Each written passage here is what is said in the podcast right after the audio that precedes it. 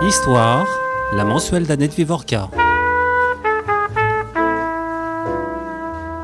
Dans la nuit du dimanche 24 septembre 1933, Oscar Dufresne, conseiller municipal du 10e arrondissement de Paris, conseiller général de la Seine, président de la Fédération des spectacles, directeur et copropriétaire, entre autres, du Casino de Paris, était retrouvé mort, assassiné, dans son bureau du cinéma Le Palace, un ancien music hall situé 8 rue du Faubourg Montmartre. L'autopsie révéla que l'impresario découvert les vêtements en désordre, le, le crâne fracassé, était mort asphyxié sous la carpette que l'on avait jetée sur lui. La notoriété de la victime, ses affiliations politiques avec le Parti radical socialiste et notamment l'ancien ministre de l'Intérieur, désormais président de la commission des finances à la Chambre des députés, Louis-Jean Malvy, ses liens avec le tout Paris, il était l'ami de Jean Sablon, de Mistinguette et de Cécile Sorel, tout comme les circonstances rocambolesques de sa mort contribuèrent à placer cette affaire au premier plan de l'actualité dans une atmosphère de scandale. Florence Tamagne, vous venez de consacrer à ce crime, le crime du palace, un ouvrage publié aux éditions Payot. Vous êtes euh, diplômé de Sciences Po, agrégé d'histoire, maîtresse de conférences à Lille, et euh, vous avez notamment publié un ouvrage de référence, euh, un ouvrage très important à mon sens, sur un sujet que les historiens avaient très peu abordé, ou peut-être pas du tout abordé, qui est l'histoire de l'homosexualité. Ce très grand livre s'intitule Histoire de l'homosexualité en Europe, Berlin, Londres, Paris. Il a été publié en 2000 aux éditions du Seuil et il est épuisé de chez épuisé. Si on veut l'acquérir sur Amazon, il coûte une fortune et euh, je lance un appel à, votre éditeur au seuil euh, ou à Payot, puisque ces deux éditeurs ont des collections de poche, pour que cet ouvrage soit réédité en poche. Alors pour moi, l'histoire d'Oscar Dufresne, et même Oscar Dufresne, pour dire la vérité, euh, c'est une découverte. Alors est-ce que vous pouvez nous dire d'abord qui était Oscar Dufresne? Alors, Oscar Dufresne, euh, c'est un cas en effet tout à fait particulier parce que ça a été une figure euh, majeure du monde du spectacle, du monde du théâtre euh, à la fin du 19e siècle et dans l'entre-deux-guerres, mais c'est vrai qu'il est totalement oublié. Alors, il faut faire un petit peu son, son parcours qui en lui-même est assez exceptionnel parce que c'est vraiment l'ascension d'un homme du peuple. c'est un Lillois d'abord qui est né dans une famille ouvrière, d'ouvriers tapissiers notamment, et lui-même commence en gros, comme son père, comme son grand-père, euh, a, travaillé de, ses mains. Euh, il est aide-tapissier et euh, justement à Lille, bon, il y a un certain nombre de théâtres qui reprennent d'ailleurs les grands succès parisiens et il va être amené à planter des décors et il semble que ça a été une révélation pour lui, l'amour, l'amour du spectacle, l'amour de la scène et il va abandonner ce qui était plus ou moins un destin tout tracé pour, pour devenir comédien. Donc on, on voit un parcours qui se met en place. Il joue dans de très nombreuses pièces, il a du succès relatif, mais assez rapidement, il va se rendre compte que, eh bien, son vrai talent, c'est peut-être plutôt de, manager les autres, euh, d'organiser euh, des tournées. Il va devenir impresario, notamment euh, de Mayol, qui à l'époque est, une très grande star. Et euh, petit à petit, il va s'implanter dans, dans, le monde du spectacle. Il va acquérir euh, ce, fameux concert Mayol, qui est sa, première salle, avant la Première Guerre mondiale, dont il va faire un, un très grand succès. Et c'est un véritable empire qu'il va, qu'il va constituer progressivement. Donc, euh, outre le concert Mayol, et on ne pourra pas citer toutes les salles, il y a les ambassadeurs, il y a l'Empire, il y a le Casino de Paris, comme il était dit au début mais il travaille aussi dans des casinos de province, au, casino de Trouville en particulier, qu'il va, contribuer à remettre à flot. Donc, euh, voilà, une personnalité qui, qui s'est faite euh, elle-même. Hein. Euh, alors, en partie pendant la Première Guerre mondiale, ça on pourra y, revenir. C'est vrai que c'est, c'est un homme qui a eu euh, la, la, chance, entre guillemets, d'être, d'être réformé. Il ne va pas combattre. Et pourquoi il est réformé? Alors là, pour le coup, pour des problèmes de, de santé, à la fois hernie, obésité, semble-t-il, problème de diabète. Donc, il avait déjà, de toute façon, eu un bulletin médical assez mauvais lors de son service euh, militaire. Euh, néanmoins, pour certains, c'est clairement euh, voilà. Il a quel âge en 14 On n'a pas dit sa date de naissance. Alors, il est né en, en 1875, donc. C'est un homme qui pourrait encore Donc il est, euh, disons, dans, dans, la maturité. Il est, il est dans la, voilà, il est autour de la quarantaine. Il aurait pu, à la limite, combattre, mais il va, il va se consacrer à ces salles de spectacle. Avec quand même un, un enjeu patriotique, c'est la période où Gallieni, par exemple, a pu dire qu'une ville sans spectacle est une ville vaincue. Donc il y a des spectacles qui sont organisés pas simplement pour divertir les Parisiens, mais aussi les poilus qui se pressent euh, dans les salles euh, au moment de leur, euh, de leur permission. Donc on a voilà cette espèce de, de mise en place d'un empire théâtral et à partir des années 20, semble-t-il, des ambitions qui sont des ambitions politiques. Alors il va tenter notamment de, de, se lancer dans la campagne pour les municipales en 1900 en 1929. C'est un succès. Euh, alors, il est engagé du côté du Parti radical euh, socialiste. Euh, il a très clairement, enfin, il est très clairement populaire. Alors, il emploie des méthodes de campagne qui sont un petit peu particulières, il faut bien le dire. on dirait aujourd'hui qu'il y a beaucoup de conflits d'intérêts. Il y a beaucoup de conflits d'intérêts. C'est-à-dire que, euh, par exemple, alors il a, il a inventé une espèce de forme de, sondage avant la lettre, c'est-à-dire qu'il envoyait euh, euh, aux, électeurs potentiels du 10e arrondissement, puisqu'il est totalement implanté dans, dans oui, ce 10e arrondissement. votre livre nous fait parcourir toutes les rues du, du 10e arrondissement qui était un arrondissement de, de grands spectacles. voilà, exactement, un arrondissement. Il n'est plus, enfin, il est devenu autre chose dernièrement, mais c'est plus le, non, alors lieu des spectacles. Voilà, alors que là, c'est vraiment euh, un, arrondissement euh, qui, est un arrondissement de la nuit. Donc, il envoie euh, des, des, questionnaires à ses potentiels électeurs en leur demandant bon, s'ils voteraient ou non pour lui, et que s'ils répondent, ils auront deux, places, De, de, spectacle gratuites. Alors, peu importe si on votait pour lui ou pas, on avait les deux places de spectacle. On comprend que c'est à la limite, bien évidemment. Euh, de, de la légalité. Il est finalement élu. Et il est élu conseiller municipal et il va faire une, il va faire en effet une, carrière parallèle au Conseil municipal de Paris où il s'investit alors sur les questions de théâtre, des questions corporatistes, mais aussi sur d'autres sur d'autres débats. On pourrait penser par exemple à toute la question de des halles de Paris qui était euh, déjà à l'époque un, enjeu. Euh, comment Moi, le projet, mon projet préféré euh, des projets que, que vous évoquez, c'est quand même celui de faire venir l'eau de mer de, je crois que c'est Villers-sur-Mer, hein, de, de, voilà, de faire venir l'eau de mer, disons, de, de, de, la côte euh, jusqu'à Paris de façon à pouvoir euh, euh, faire des soins, remplir les baignoires.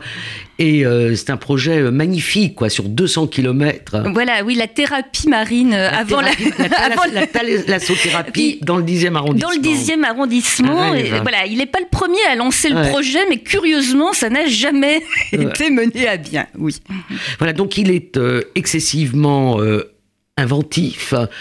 il est, c'est un homme qui a de très grand succès. Oui. Euh, c'est, d'après le portrait que vous en faites, un homme euh, sympathique, un homme généreux, oui. un homme qui, a une, qui a une stature, vous avez parlé de son obésité, mais euh, qui est massif, disons. Oui, oui, Voilà.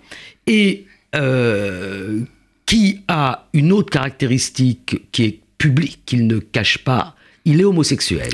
Tout à fait. Donc ça, c'est quand même quelque chose d'assez euh, remarquable, puisqu'on est dans une période où certes l'homosexualité n'est plus euh, pénalisée en France euh, depuis la Révolution française, mais il reste à la fois une, espèce de surveillance policière, par exemple des, lieux de rencontre, des possibilités d'être arrêté pour outrage public à la, pudeur, mais surtout l'homosexualité reste très mal vue. Alors tout dépend évidemment des positionnements pour certains, ça reste tout simplement un péché euh, contre nature, dans la lignée, par exemple, de, l'Église catholique. Pour euh, d'autres, c'est une maladie, une perversion, une forme de dégénérescence. Il y a eu énormément euh, de travaux de médecins, de psychiatres sur la question à partir de, de la fin du 19e siècle notamment.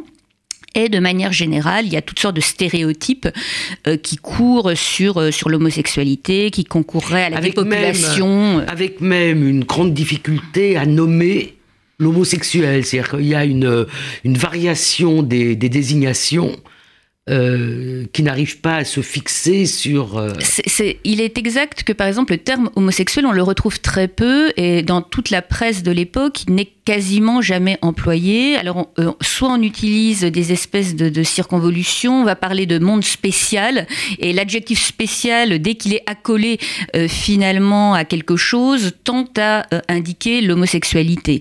Mais on peut aussi avoir des périphrases, par exemple quelque chose comme à la Oscar Wilde, qui est supposé euh, informer le lecteur. On a euh, aussi euh, d'autres termes qui sont employés, notamment celui d'inverti, parce que l'homosexualité est vue comme, comme une inversion sexuelle, comme une inversion de genre. L'homosexuel est pensé comme efféminé.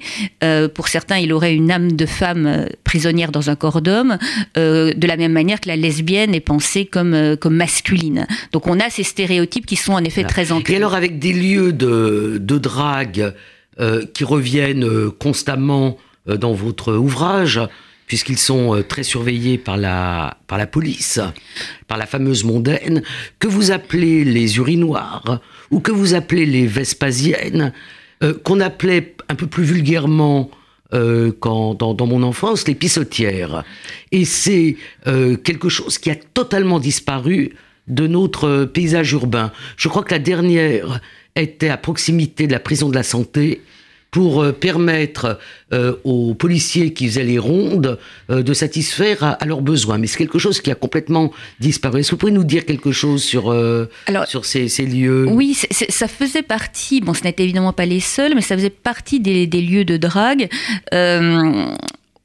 Disons qu'il y avait la possibilité, euh, par euh, des échanges de regards, euh, notamment, de, savoir si la personne à côté de vous était, était intéressée. On ne va pas rentrer trop dans les détails. C'est pas qu'on ait un auditoire très nombreux de moins de 18 ans, de mineurs, mais mais euh, c'est important parce que la police était supposée justement déduire euh, simplement de, quelques gestes codés s'il y allait avoir ou non passage à l'acte. Et c'était une possibilité en effet euh, d'être arrêté pour outrage public à la pudeur. Il y a pas mal d'exemples dans le livre. Alors, Très rapidement, parce qu'après on va revenir à, mhm. l'affaire, hein, puisque vous nous mhm. dites que l'affaire euh, Dufresne a défrayé la chronique euh, à l'égard de, à l'égal de deux autres mhm. grandes affaires, qui sont l'affaire Savitsky et l'affaire euh, Violette Nozière. très rapidement, et je reviens aussi un peu à, votre ouvrage de, de 2000, en fait, on a une situation en France qui est très particulière si on la compare, si je vous ai bien lu, hein, mhm. si on la compare avec l'Allemagne ou avec euh, l'Angleterre. On n'a pas eu en France d'affaire Oscar Wilde.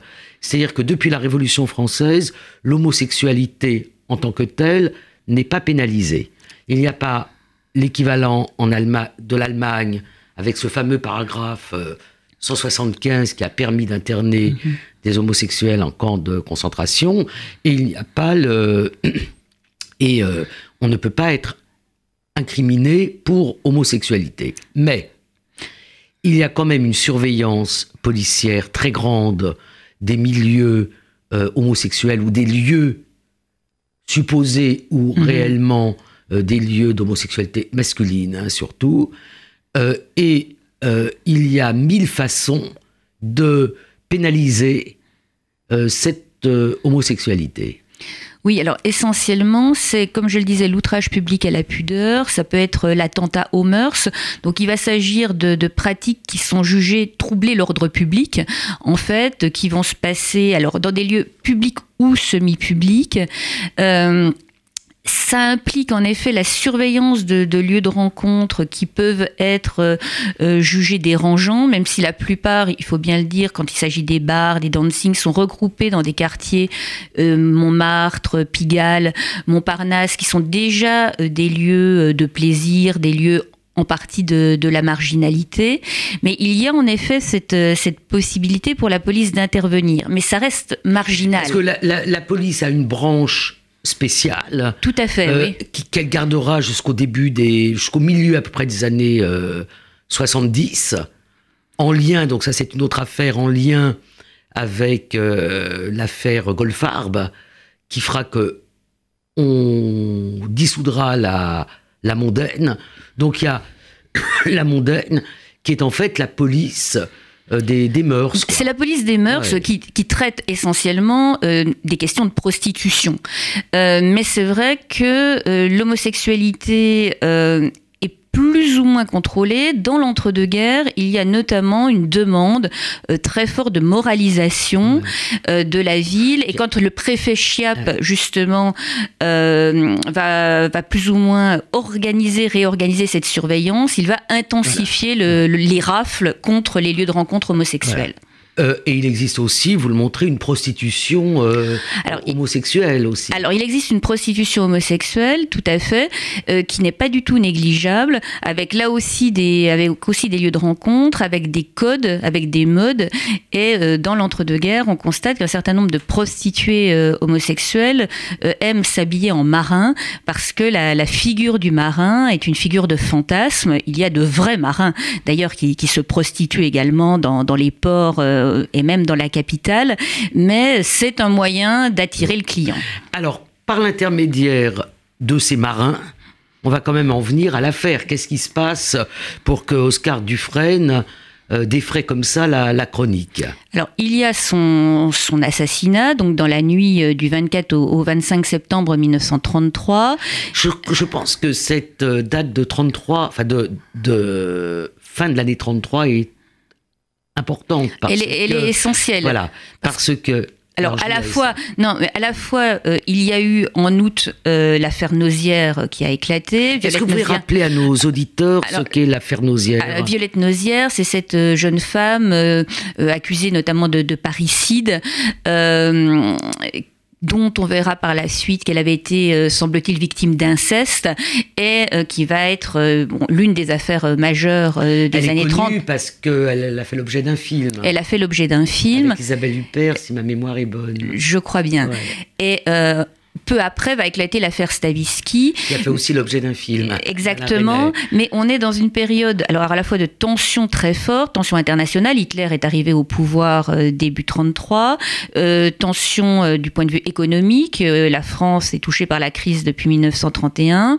Très forte tension sociale. Et il faut voir que le 6 février 34, il va y avoir toutes les manifestations des, des ligues d'extrême droite. Donc on est dans ce climat très tendu. Et on est aussi dans le dans l'arrivée au pouvoir en janvier 33 d'Adolf Hitler, voilà, oui. qui a des conséquences sur le sujet que vous traitez. Alors, qui a des conséquences directes, puisque euh, parmi les mesures multiples prises par, euh, par le régime nazi, euh, vraiment dès les débuts, il y a un renforcement de la répression contre les homosexuels, la fermeture de tous les lieux de rencontre, l'interdiction des journaux, l'interdiction des mouvements militants qui existaient, et il va y avoir d'ailleurs des exils d'un certain nombre d'homosexuels Dans votre précédent ouvrage, vous montrez très bien le lien qu'il y a entre une répression, euh, une vraie répression, et euh, les mouvements homosexuels.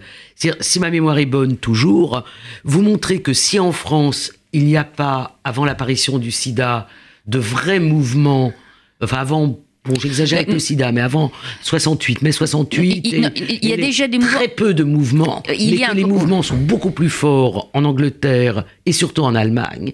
C'est en réaction avec cette répression. Et il y a en Allemagne cette grande figure de Hirschfeld, de son institut, qu'on voit d'ailleurs dans une série télévisée extraordinaire qui s'appelle Transparent, sur, euh, que l'on voyait sur Orange, extraordinaire, qui est donc mise en scène euh, par la télévision américaine. Et donc, il y a cette figure de, de Hirschfeld. Plusieurs choses. Bon, pour les mouvements français, le principal mouvement va naître dans les années 50. Il s'appelle Arcadie. c'est un mouvement homophile. Alors c'est vrai que, euh, par contre, les premiers mouvements euh, homosexuels militants, ils naissent en Allemagne à la fin du 19e siècle, avec notamment le WHK de Magnus Hirschfeld, qui va militer pour l'abolition du paragraphe 175, pour la reconnaissance euh, de l'homosexualité en Allemagne. On a également des mouvements qui se créent en, en Grande-Bretagne en réaction aux législations anti-homosexuels. En France, on n'a pas ce phénomène, ce qui peut s'expliquer notamment, en effet, par l'absence d'une législation spécifique. Euh, on a des prises de parole, par contre. On peut citer euh, André Gide avec son Corridon euh, qui est publié en 1924 et qui est une défense de la pédérastie. Hmm. Mais on n'a pas de mouvement organisé. Ça, c'est vraiment la, principale différence. Et la répression qui est mise en place en Allemagne à partir de 1933, voilà. Une partie de ces mouvements se rapatrie se rapatrie en France. En France, Magnus Hirschfeld. Voilà, Magnus... il émigre, il meurt très vite. Euh, voilà, à Nice. Mais à Nice. Mais, euh, mais, ils viennent en France. Et ça a pour conséquence aussi euh, une certaine xénophobie, c'est-à-dire, si je vous ai bien lu toujours, que l'homosexualité est, est caractérisée par un mal allemand. Alors, l'homosexualité est décrite comme un vice allemand. Comme un vice allemand. Mais ceci, depuis en gros les années 1906-1907, euh, quand il y a eu un très grand scandale dans l'armée allemande, qui est l'affaire Eulenburg, où des proches du Kaiser euh, avaient été convaincus d'homosexualité. Et donc, dans la propagande anti-allemande, euh, l'accusation d'homosexualité va se faire de plus en plus forte. Donc, cette association entre homosexualité et Allemagne parcourt en gros toute la première moitié du XXe siècle en France. De manière générale, l'homosexualité, elle est vue comme le vice de l'autre. Euh, c'est comme une importation étrangère. Et donc, en effet, homosexualité et xénophobie, de ce point de vue-là, sont, sont, totalement liés. Oui. Alors on revient quand même à, notre affaire, oui. puisqu'on est parti sur Nausière et sur des considérations euh, générales. Donc qu'est-ce qui se passe dans la nuit? Alors donc euh, on retrouve, enfin l'entourage de Dufresne va retrouver euh, le corps du, de l'impresario dans son bureau du, du, palace. Il est en partie déshabillé et progressivement on va en déduire qu'il y a eu en effet bon, une scène de nature sexuelle et on l'avait vu en compagnie d'un homme habillé en marin euh, peu avant. Alors la police va, tenter d'investiguer euh, différentes pistes. Alors il faut savoir que quand même l'entourage de Dufresne est très réticent à parler. Euh, le, sujet est quand même assez tabou. ils n'ont pas forcément envie de parler de l'homosexualité de, de, Dufresne il arrive assez vite que... L'homosexualité qui est malgré tout très largement assumé. Qui est assumé en effet par... Et qui est euh, accepté par, euh, par, son entourage, par son entourage proche, par sa sœur. Par sa sœur, euh, sans, aucun hmm. problème. Mais c'est vrai qu'ils n'ont pas forcément envie que ça fasse les gros titres, ou en tout cas que ça soit... Hmm. que le scandale sexuel, en tout cas, soit, soit à la une, ce qu'il sera pourtant presque immédiatement. il semble donc qu'il ait vu... qu'il ait rencontré un homme habillé en marin. Donc la question est est-ce que c'est un vrai marin? Est-ce que c'est un prostitué habillé en marin?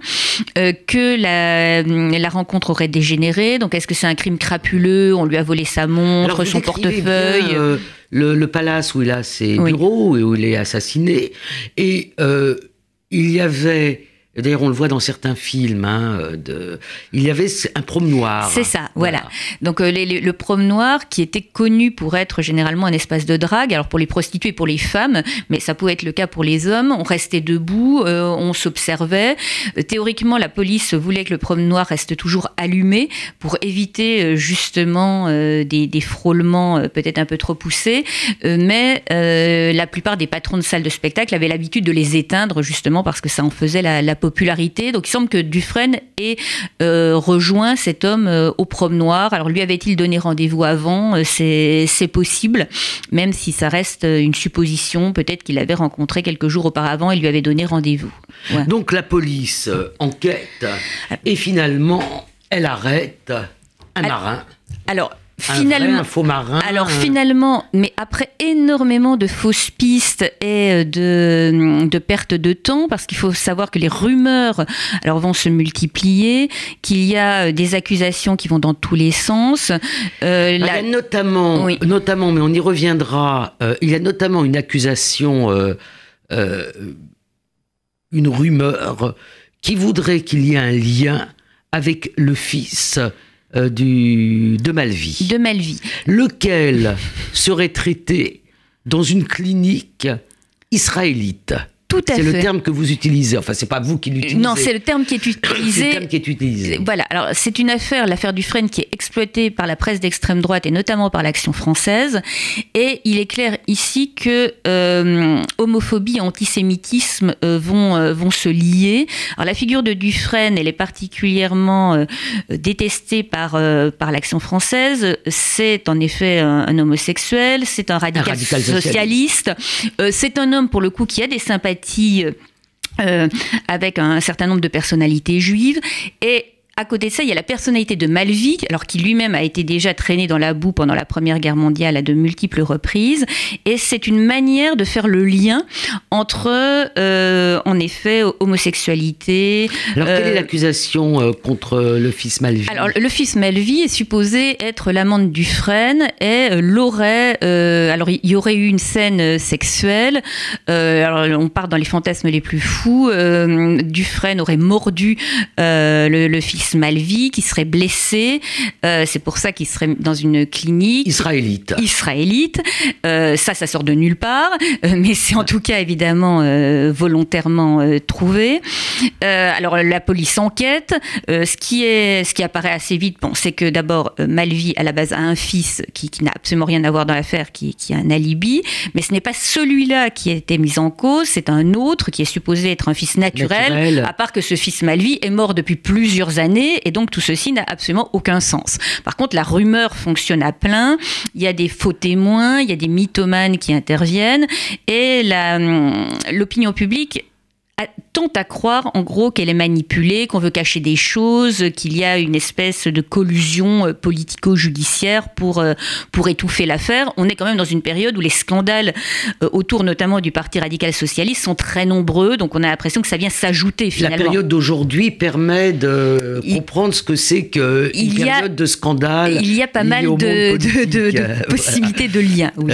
et y compris d'ailleurs parfois avec un antisémitisme mhm. un peu sous-jacent et de multiples rumeurs mhm. sur l'homosexualité de tel ou tel euh, candidat. Donc il y a quelque chose quand même de notre époque qui est assez. Tout à fait. Euh, et, on peut retrouver cette euh, instrumentalisation dans les années Alors finalement, ça s'oriente vers quoi? Alors, ça s'oriente vers un espèce de petit malfrat, un voyou qui s'appelle Paul Laborie.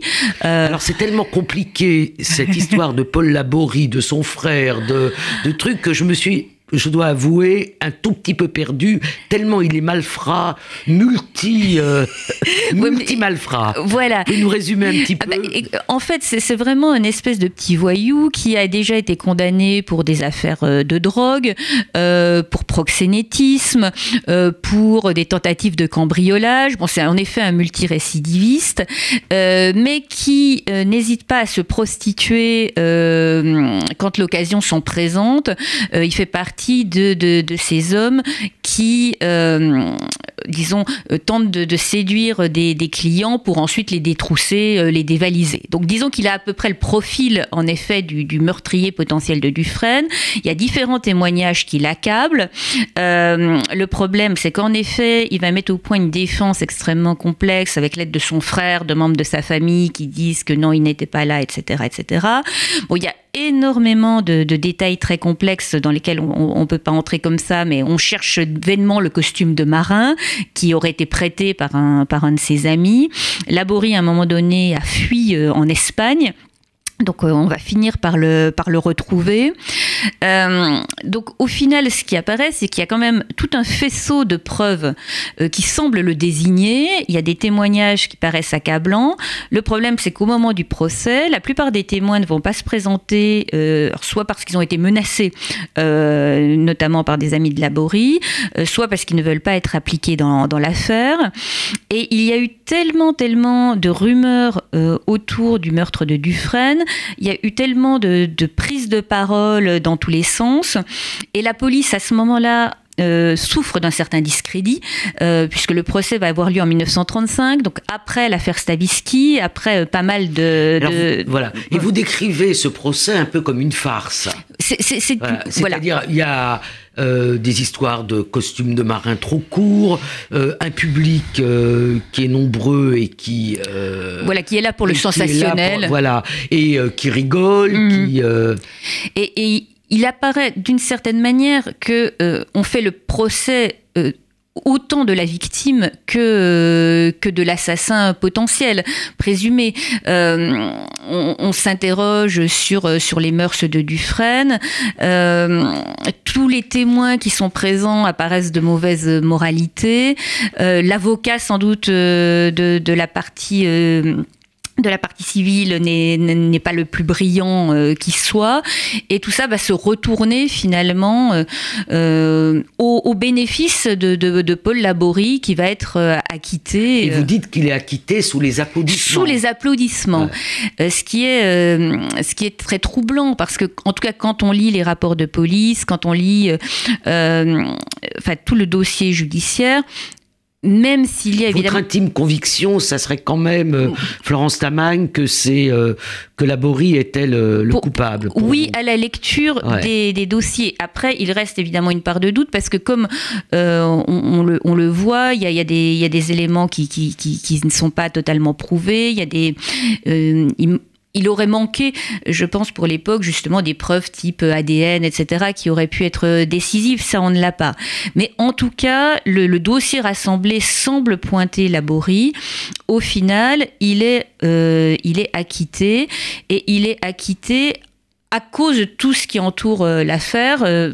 Et vous allez même à, vous allez même à, dire, à écrire que finalement, une partie de la presse et une partie de l'opinion publique pensent qu'il a fait une œuvre salutaire en supprimant, enfin que celui qui a supprimé euh, Oscar Dufresne a fait une œuvre de salut public. Alors c'est pas ce que je dis exactement, mais en effet, pour une partie de la presse, finalement, euh, il, a reçu, vu la manière dont Dufresne euh, vivait, euh, on ne pouvait s'attendre qu'à euh, ce genre de destin. Donc il y, a une espèce, en effet, de, alors de, comment dire, Dufresne en tant que victime, est jugé aussi coupable par ses mœurs de ce qui lui est arrivé. C'est bien fait pour lui, quoi. En, gros, oui oui. Alors pour une partie de la presse, il ne mm. s'agit pas de, la totalité, mais il est clair qu'il y a un certain dégoût, une homophobie visible hein, qui, s'exprime euh, ici. Alors j'aurais voulu qu'on revienne euh, sur euh, cette constellation antisémitisme, xénophobie, homophobie. Vous évoquez très brièvement, c'est pas votre, votre sujet, euh, la façon dont le personnage de Léon Blum est traité. Euh, pour ma part, quand j'avais fait ma, biographie euh, Maurice et Jeannette du couple Thorez, j'avais retrouvé ce texte hallucinant de Thorez contre Blum, qui était décrit comme efféminé, une longue description de ses mains. Et il était très net dans ce texte de Thorez qui d'ailleurs, dans d'autres textes, ne montre jamais d'antisémitisme. Mm. C'est le seul texte vraiment antisémite de Thorez contre Bloom. Donc Bloom est finalement pas accusé, mais il est peint comme un homosexuel. Alors qu'on sait que c'était un sportif euh, qui avait une, carrure très, très suffisante. Voilà, donc j'aurais voulu que vous... Alors, ce, cas de Bloom, il est exemplaire. Moi, j'avais travaillé un peu dessus à partir des caricatures qui sont euh, publiées dans, dans la presse de l'entre-deux-guerres. Et euh, si, euh, si on passe en revue les caricatures, notamment dans Gringoire, dans Candide, etc., de Bloom, Bloom est quasi systématiquement soit représenté en femme, soit très clairement comme un homosexuel, c'est-à-dire avec les stéréotypes de l'époque de l'homosexualité, euh, une allure très précieuse, euh, un déhanché, etc., etc. Et ça construit en effet, de manière très visible, très visuelle, Bloom comme un inverti. Et cette comme un averti et un juif parce que c'est les mais les, deux sont liés et ça, ça peut se retrouver dans toute une, toute une littérature. Alors c'est sans doute plus visible en Allemagne qu'en France, mais on le retrouve aussi. Où l'homosexualité, de la même manière que c'est euh, le vice allemand, que c'est le vice de l'autre, que c'est une importation étrangère, euh, elle est aussi décrite comme une importation juive. Et il y a un lien qui est fait entre euh, juifs, féminisation, euh, corruption, décadence, et l'homosexualité fait partie des euh, multiples accusations qui vont être portées contre les juifs dans, dans l'entre-deux-guerres. Ils en seraient en effet les, les importateurs, et ça contribuerait à la dépopulation, à la décadence nationale. Donc ça, c'est vraiment quelque chose de très présent. C'est intéressant parce que c'est quand même une espèce de constante euh, dans l'antisémitisme euh, qui s'est déchaîné au moment de la loi Veil contre Simone Veil.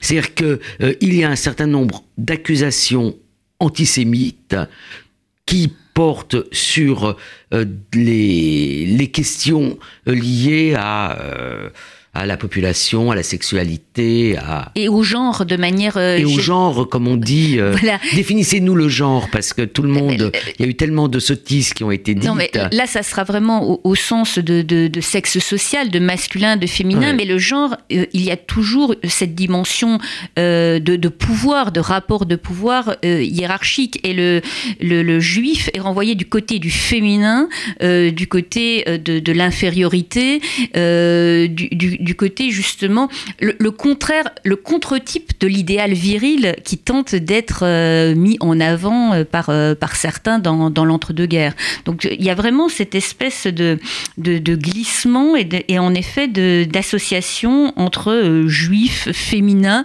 et homosexuels parce que l'homosexuel en tout cas. Et décadence des mœurs. Et décadence des mœurs, parce que l'homosexuel est pensé comme féminin. Mais on a, euh, dans le discours de l'action française, on va retrouver euh, les, les, stéréotypes habituels où on va avoir le juif, l'homosexuel, le franc-maçon, par exemple, qui sont euh, associés. Dufresne est même accusé à plusieurs reprises d'être franc-maçon, alors qu'il ne l'est pas du tout. pas. Oui. Hmm. L'affaire Dufresne, malgré tout, et vous me dites, Florence Tamagne, si je me trompe, ne correspond pas à un moment de, de l'histoire. C'est-à-dire que euh, elle, elle, ne, elle, est, euh, elle cristallise en fait euh, la, un certain nombre d'éléments idéologiques, mais elle ne fait pas basculer, elle ne fait pas changer les choses. Alors, vous êtes plutôt spécialiste de, de la période d'avant 1940. Hein, votre livre euh, majeur dont je répète euh, qu'il serait bien de le rééditer, euh, s'arrête en 40. C'est-à-dire que vous n'avez pas abordé cette question un peu chaude de la, persécution des homosexuels pendant la, Seconde Guerre mondiale. Là, vous terminez votre livre, vous le terminez de deux façons. Alors, je vais, on va d'abord revenir les obsèques. Il a des obsèques religieuses extraordinaires. Hein. Oui, oui, avec euh, alors le, quasiment le dixième arrondissement rassemblé, les, euh, des personnalités du monde du spectacle comme Mistinguett, en effet, euh, des, des, hommes politiques. Oui, parce qu'il était très lié à, donc, à Jean Sablon, à Mistinguett. Voilà, et, et, vraiment à, toutes les, à toutes les stars. le tout Paris. Le tout Paris, le tout Paris. et il est ensuite enterré au Père Lachaise. Il est enterré au Père Lachaise, tout à fait. Donc des, des, des, des obsèques qui sont relatées dans la presse, qui montre aussi que c'était un homme très populaire, comme, comme vous l'avez dit. C'est un homme aimé parce qu'il était généreux, il donnait beaucoup aux œuvres. Exactement, oui, oui. Oui, oui. Et il avait beaucoup fait, par exemple, pour les, les enfants du, du 10e arrondissement. Donc c'est vrai que c'est un homme aimé. Bon, après, euh, on, se, on se moque beaucoup, en effet, des obsèques religieuses, puisque a priori il était, euh, il était athée. Euh, la, comment dire, la, concession a été en partie, enfin, payée par le conseil municipal, et bon, la succession va être assez compliquée, notamment parce qu'il avait énormément de dettes. il était moins riche que voilà qu'à une époque, voilà que tout le monde pensait. Mais je, reviens donc, euh, je reviens à, en fait votre, vous avez une double conclusion. Hein. Vous avez une première, euh, enfin une seconde conclusion. D'ailleurs, c'est plutôt la seconde qui est sur le fantasme euh, qui est que la mémoire de Dufresne aurait été célébrée. C'est-à-dire que l'extrême droite imagine ce qu'aurait pu être euh, la mémoire de Dufresne, euh, l'inauguration euh, d'une rue, qui aurait été d'ailleurs un bout, la rue de l'Échiquier, une des rues du, 10e arrondissement. Une, une, rue, une statue. Une statue. voilà, alors qu'il n'y a rien. il n'y a rien. Il n'y a rien. Dans Paris, il n'y a absolument rien qui rappelle la mémoire de Dufresne. pas dans le 10e arrondissement, où j'habite depuis très longtemps et je connais très bien. Bon. Et l'autre conclusion, elle est euh, sur, euh, disons que vous prenez euh, une sorte de, hauteur et que vous embrassez chronologiquement la période qui va, disons, de la crise mm-hmm. à 68, quoi, après. Oui, oui, à peu près. Et là, ce que vous montrez, c'est que Vichy n'a pas persécuté les homosexuels comme ils l'ont été en Allemagne. Non. Vous réaffirmez ce que les historiens de la déportation continuent à dire euh, avec une grande constance. C'est-à-dire qu'il n'y a pas eu de déportation de France de l'intérieur pour homosexualité, que les déportations ou les internements ont été dans les trois départements d'Alsace, donc au Rhin, Bas-Rhin et Moselle annexés, donc allemands pendant la guerre.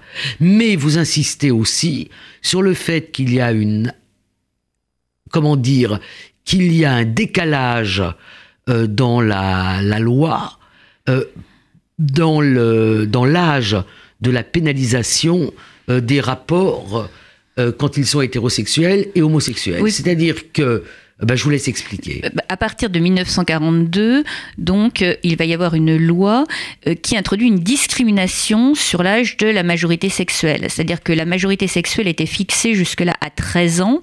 Elle va rester à 13 ans pour les rapports entre, enfin, les rapports hétérosexuels. C'est curieux, une majorité sexuelle à 13 ans. parce qu'aujourd'hui, oui, aujourd'hui, je ne sais pas à quel âge elle est. Elle est à 15 ans. Elle, est à 15, ans, depuis 45, justement.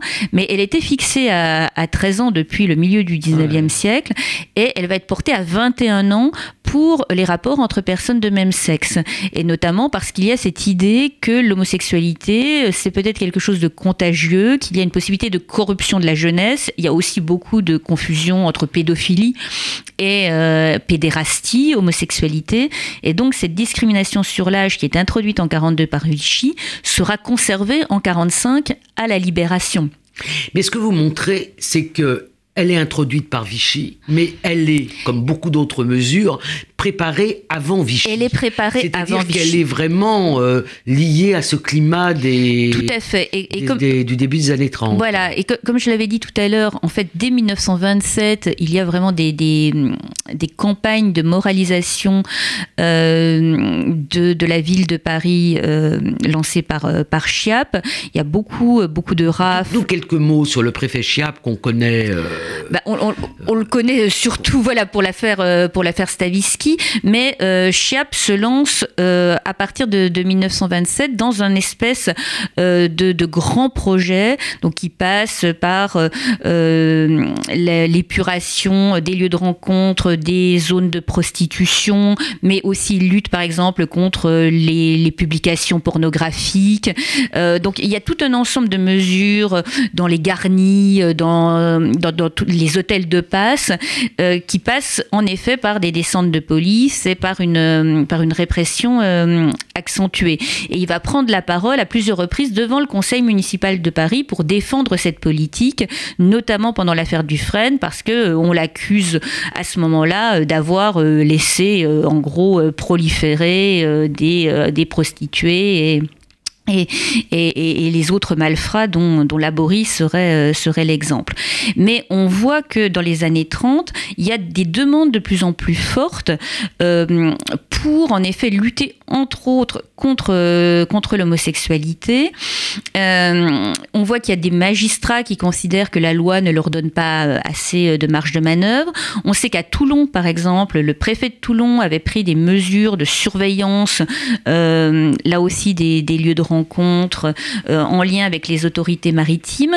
Donc il y aurait une volonté, euh, alors peut-être pas de pénaliser de la même manière qu'en Allemagne, mais en tout cas, certains émettent l'idée. Et il y a en effet un projet de loi sous la Troisième République, mais qui ne, qui, ne verra pas le jour, qui n'aboutit pas. Qui sera euh, finalement adopté par Vichy et qui ne sera pas supprimé et qui ne sera après pas la guerre. Voilà. Et vous notez, donc je fais, je fais, un petit commentaire la fin de la guerre de 14-18, ça a été marqué euh, d'un côté par l'ordre moral, hein, la fameuse mm. loi euh, euh, qui a pesé jusqu'à la loi Neuwirth qui interdisait la, la, contraception. Oui, la loi de 1920. Oui. Mais en même temps, par un grand mouvement de libéralisation des mœurs, c'est la garçonne, c'est la fin de la Seconde Guerre mondiale. Elle est marquée au contraire par la domination de deux grands partis qui sont le Parti communiste et euh, ce qui va être le MRP. Hein, c'est ça, les démocrates chrétiens. Les démocrates chrétiens,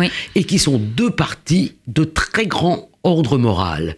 Et vous montrez comment euh, la pénalisation de, de l'homosexualité va être en fait très, très importante dans, dans les années qui ont suivi la guerre. Oui, euh, d'une certaine manière, on a vraiment une volonté, alors c'est l'expression qui revient très souvent, de, de, retour à la normale, de retour à l'ordre, donc la valorisation euh, de, de la famille traditionnelle, hétérosexuelle, monogame, etc. Et donc, on va avoir euh, parfois un renforcement des peines dans le cas des, des outrages publics à la pudeur, des attentats aux mœurs, quand il s'agit euh, de relations euh, homosexuelles, il y aura le fameux amendement Mirguet euh, en 1960, et, l'homosexualité va être même décrite comme, comme un fléau social. Donc on a vraiment à la fois un renforcement du discours homophobe, mais on a aussi la reprise euh, de cette surveillance policière des rafles. Alors pas forcément dans les mêmes quartiers. Dans les années 50-60, c'est par exemple Saint-Germain-des-Prés euh, qui est au cœur, euh, par exemple, de, la prostitution homosexuelle. Mais quand on regarde les statistiques judiciaires, les Champs-Élysées aussi. Les Champs-Élysées. Alors voilà, qui l'ont toujours, voilà, mais qui ont toujours été déjà au 19e siècle un, un lieu de drague. Et quand on regarde les statistiques judiciaires on voit en effet euh, un nombre très important euh, d'hommes qui sont euh, régulièrement arrêtés, alors emmenés au poste de police. Il n'y a pas forcément à chaque fois une peine, mais il y a un sentiment de harcèlement qui est très net. C'est dans ce cadre-là que, le, le, mouvement homophile Arcadie va être créé. alors, le mouvement Arcadie, c'est un mouvement très intéressant qui a été étudié par notre éminent collègue euh, Julian Jackson, euh, qui est un, des meilleurs spécialistes de l'histoire de l'occupation en France. Donc c'est un peu euh, à la marge de, son œuvre d'historien. Mais dites-nous quelques mots sur Arcadie, parce que c'est un mouvement très très particulier qui aujourd'hui apparaît un peu dépassé. Oui, mais alors qui a, été créé. Au départ, c'est une revue hein, qui est créée en 1954. C'est un mouvement qui se dit euh, homophile. Alors, euh, on, on, souhaite au, départ ne, pas employer le terme homosexuel justement pour ne pas mettre l'accent sur la sexualité qui, qui, fait débat, mais plutôt sur, euh, sur les sentiments. Ça, ça sera le plus grand mouvement euh, euh, homosexuel qui a existé en France puisqu'il existe de 1954 à 1982 et surtout il, il y a des clubs arcadiques qu'on va retrouver pas simplement à Paris comme beaucoup dans le 10e arrondissement, le château d'eau d'ailleurs. voilà, mais aussi en province.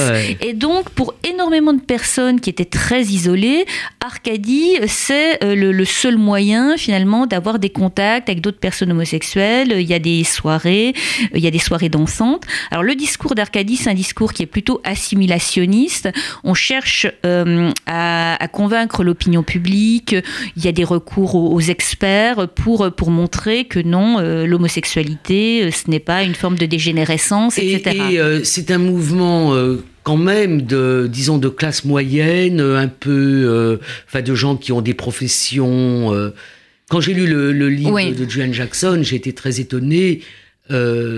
Euh, oui, c'est un mouvement de, un peu intellectuel. C'est un mouvement qui, au départ, en tout cas, euh, à sa tête, ce sont en effet des personnalités intellectuelles. Et la revue Arcadie, c'est une revue littéraire, euh, essentiellement de, de, très bonne tenue. Alors après, dans. c'est pas la Gay Pride, c'est ça que je veux dire. C'est-à-dire qu'il y a, il y a quelque chose, quand vous dites assimilationniste, euh, ça veut dire qu'il n'y a pas de revendication euh, d'une révolte quelconque par rapport à, à, la façon dont sont traités les homosexuels. Et il y a l'idée qu'ils euh, doivent s'habiller comme, euh, comme, comme tout le monde, vivre comme tout le monde. Tout et à fait. c'est cette revendication d'une, oui, de l'assimilation. Moi, je dirais plutôt peut-être une normalisation de. disons qu'on est plutôt du côté du droit à l'indifférence que du droit, à la, différence. Mm. Ce qui ne veut pas dire, par exemple, que ça soit un mouvement qui, qui soit un mouvement de la honte de soi, pas du tout. André Baudry, qui est à la tête d'Arcadie, euh, veut que, que, les homosexuels ne se cachent pas.